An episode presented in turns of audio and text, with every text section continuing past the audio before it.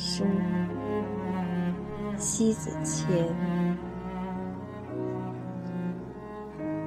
夜间，临窗而已，借月色光华，轻手翻开这本书，是读得太认真，不经意间眼角滑落一滴泪。浸透书面，见到沧桑与浮华，曾经以为。字面的上的不会活动，他们静静地躺在书本里，不疾不徐，不温不火，无声无色。当我以心与之交织，隐约感觉到他们的灵活灵现，惟妙惟肖地连成篇章，把人世间的忧伤。哀愁、悲痛转换成一首首激昂的诗行，把尘世间的欢喜、福德、愉悦谱成一曲曲轻快的歌曲。读得太认真，以至于每一段落心随着跌宕起伏。犹如悲欢离合、恩怨情仇、得失荣辱，撩起恻隐之心，隐隐作痛。这本书正是人生的写意，生活的缩影。所有的静默的安谧，是经过疼痛的提炼的。岁月太蹉跎，光阴似流水。我想把生活读到明明白白，是岁月无情催人泪下，来不及去细细咀嚼；是光阴冷漠却从不饶人，让人措手不及。弹指一挥间，太多人间的真理还没学会，便跌破血流，独自悲伤。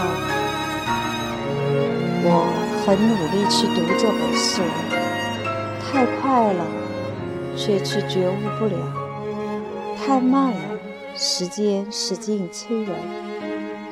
最后，太多都是囫囵吞枣，结果都不见真滋味。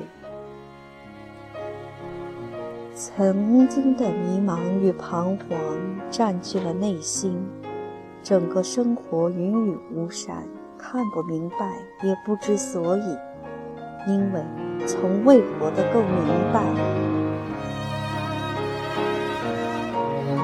拖着疲惫的躯体，是一半糊涂，一半浑噩，行尸走肉一般的存活着，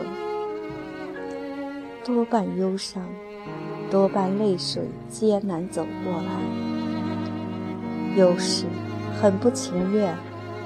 每次拉着岁月的衣襟，希望能别太快走失。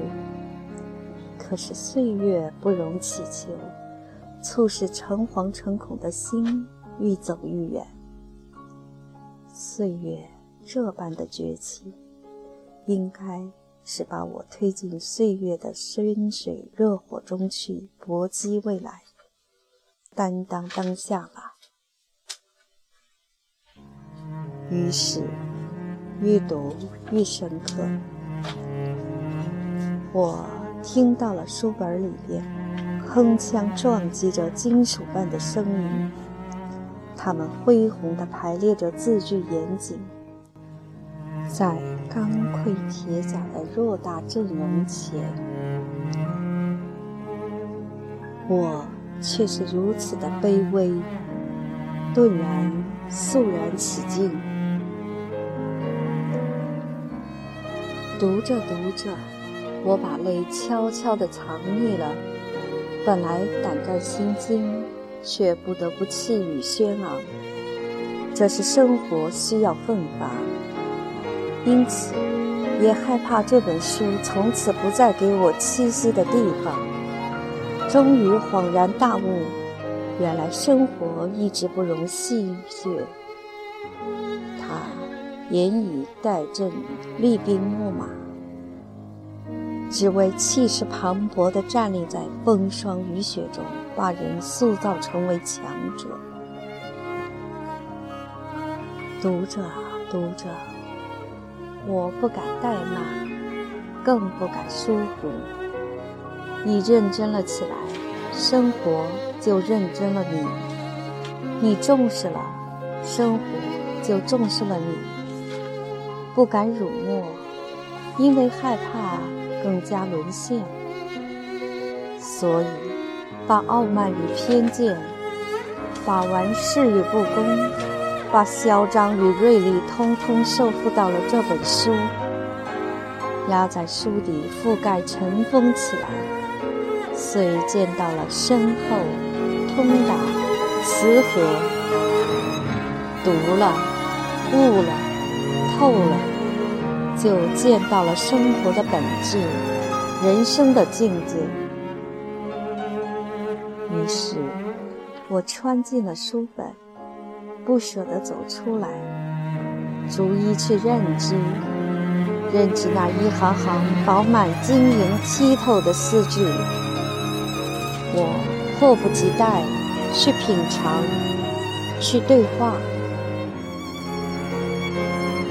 亲近了自然界的万物，听到了最纯真的声音，矛盾的、纠结的、迷惑的，都有了答案。万事万物间，存在即是合理。浮华世界千奇百怪。你所接受的、排斥的，他们的存在都是自然的；你能接受的，也就是尊重大自然的规律。独体的人走在这世界里，有时候自相矛盾，既想得到灵魂的高度，又舍不得放下不属于自己的东西，眼里处处太留恋。直至捏拿不定，不懂取舍间如何才是好。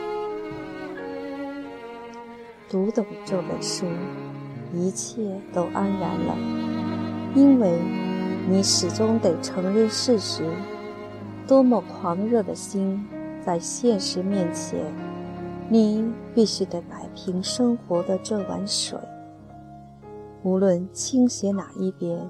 都是不足以平衡。当读懂了这本书，你就豁然开悟了。人世间不过如此。读懂岁月这本书，就读懂了天下。